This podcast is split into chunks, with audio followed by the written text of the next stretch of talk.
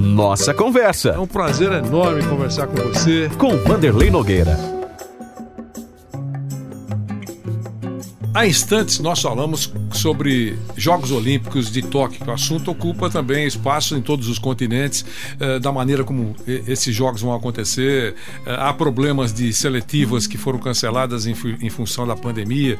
Falamos aqui com o Dr. Bernardino Santi, um assunto importante. Cidades japonesas abriram mão e não fizeram o revezamento da tocha, que é um, evento tradicional nos países que cediam Jogos Olímpicos, por motivos já conhecidos aqui, aglomeração aglomeração, esse negócio todo. Uh, Outro assunto importante nos últimos dias e nas últimas semanas foi quando lançaram a Superliga. Deu uma grande eh, confusão, um grande rebu, e eu falei várias vezes e reafirmei isso, conversei, conversando com o Bruno, que eles poderiam ter colocado tudo no papel se eles colocassem um sério acesso e um sério rebaixamento, a coisa rolaria.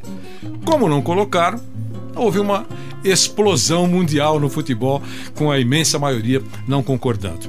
Então, liga no futebol. Para muita gente, isso está acontecendo agora. É muito interessante porque faz mais de 20 anos o Brasil tentou criar uma liga. O Pelé estava na parada. A empresa do Pelé estava na parada. E outras, outras empresas importantes estavam tão entusiasmados, isso em 1999. Atenção, você que eh, acompanha o futebol, 1999. Eles estavam tão entusiasmados, dizendo que a coisa rolaria no final de 2000, quando, na opinião deles, todos os times, todos os clubes já teriam virado empresas. Olha o que nós estamos falando, Bruno. Eh, faz 20 anos, 20 anos isso. E a coisa não rolou. Um dos responsáveis por isso, trabalhando ao lado do Pelé e outros personagens importantes, foi o Celso Grelê, que é um especialista em marketing esportivo e trabalha no staff, no grupo do Pelé até hoje. Celso está conosco aqui. Celso, não com os cabelos brancos de hoje, mas recuando um pouquinho no tempo, com os cabelos esvoaçantes naquela época. Meu caro Celso Grelhão, um abração para você. Eu queria que você falasse um pouquinho da ideia naquele momento e, na sua opinião, por que não prosperou. Um abração para você. Abração, Vanderlei. Gostei, gostei dessa tua camisa, viu? Muito bonita. Olha aqui, vamos lá. Para a gente entender um pouco da história, isso sucedeu quando o, o presidente da CBF informou que não ia realizar o Campeonato Brasileiro porque não, não tinha dinheiro, se não tinha recurso financeiro, não tinha a menor condição de fazer esse troço. Né?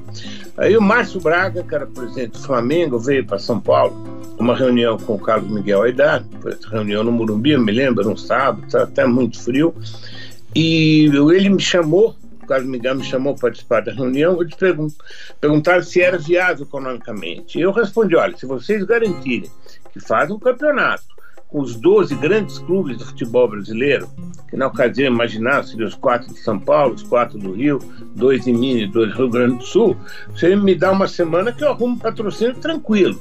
Não era eu, qualquer um que tivesse aquele produto na mão ia conseguir. E assim foi feito. Realmente foi muito rápida a, a coisa, conseguimos patrocínio Globo, Coca-Cola, foi uma fortuna como uh, não tinha tido esse valor de patrocínio anteriormente no Brasil, tá? Isso aí. Agora a pergunta tua é por que, que esse troço não rolou, né? Não foi para frente. Uh, tem várias explicações. Então o fato é o seguinte: o Eurico Miranda traiu o grupo do Clube dos 13 porque estava ligado ao presidente da CBF e tal, e implodiu os demais clubes também não, não, não berraram, não foram fortes o suficiente. Eu volto a dizer que se os grandes clubes do futebol brasileiro se unirem e formar uma liga, não há força de CBF, federação, que vá destruir isso. O problema é o seguinte, nós precisamos entender o porquê que os presidentes de clube ainda ficam uma atitude meio reacionária, assim, né, de não querer ir para frente. Eu, eu não tenho, não tenho resposta disso. O Bruno Prado está conosco aqui e vai fazer uma pergunta ao Celso Grelê, que há 20 anos participou daquele movimento que tentava formar uma liga, uma organização, enfim, é, que a gente já, já tem informações sobre isso. Diga, Bruno. Olha, só um desculpa, antes da pergunta do Bruno, só uma informação que é importante. Aquela liga que nós vamos criar ela antecedeu a criação da Champions League na Europa. Ou seja, nós estávamos com a ideia do futebol ser dirigido pelos grandes clubes já um passo na frente. Detalhe importante. Sim, é, Diga, Bruno. Verdade, a Champions foi no início dos anos 90, né? E eu queria fazer a pergunta ao Celso, né? Prazer falar com você, Celso. É, você falou, e é verdade, né? Se os clubes se unirem, eles têm força afinal eles são o produto, né? Os clubes são o produto. Eles têm força para organizar um campeonato sem precisar de CBF, de federações, de nada disso. É, aí você falou que, que via essa dificuldade na época. Hoje você acha que houve alguma evolução ou não? Ainda a mentalidade é muito retrógrada, algum medo, algum receio, um pensamento pequeno. Você acha que houve alguma evolução do dirigente de futebol atual pro dirigente que você tratou naquela época? E antes que você responda, Celso, eu quero acrescentar, assim você já fala sobre as duas coisas. Uma das ameaças da UEFA contra os clubes que se manifestaram favoráveis naquele momento à, à Superliga é o seguinte, irritadíssimo, né, o presidente Cefarim, né, presidente da, da, UEFA, né, dizendo o seguinte: vocês não terão árbitros e vocês não terão VAR. Façam. Foi uma ameaça. Então eu eh, eh, incluo nessa pergunta que o Bruno fez para você. É, vocês também, de alguma maneira, naquele momento, temiam. O VAR não existia, mas temiam não ter arbitragem? Não, é porque isso sempre se dá um jeito, né? Traz hábito de fora, esse não seria, não seria um impedimento. O impedimento maior que eu acho, Vanderlei, analisando hoje é o seguinte: um clube de futebol é diferente de uma empresa, né? Você se é acionista de uma empresa, mesmo que você não vá com a cara, por exemplo, do presidente dela, você não vai torcer para ele fazer besteira para dar prejuízo, porque tem o dinheiro que está lá. No clube de futebol, não.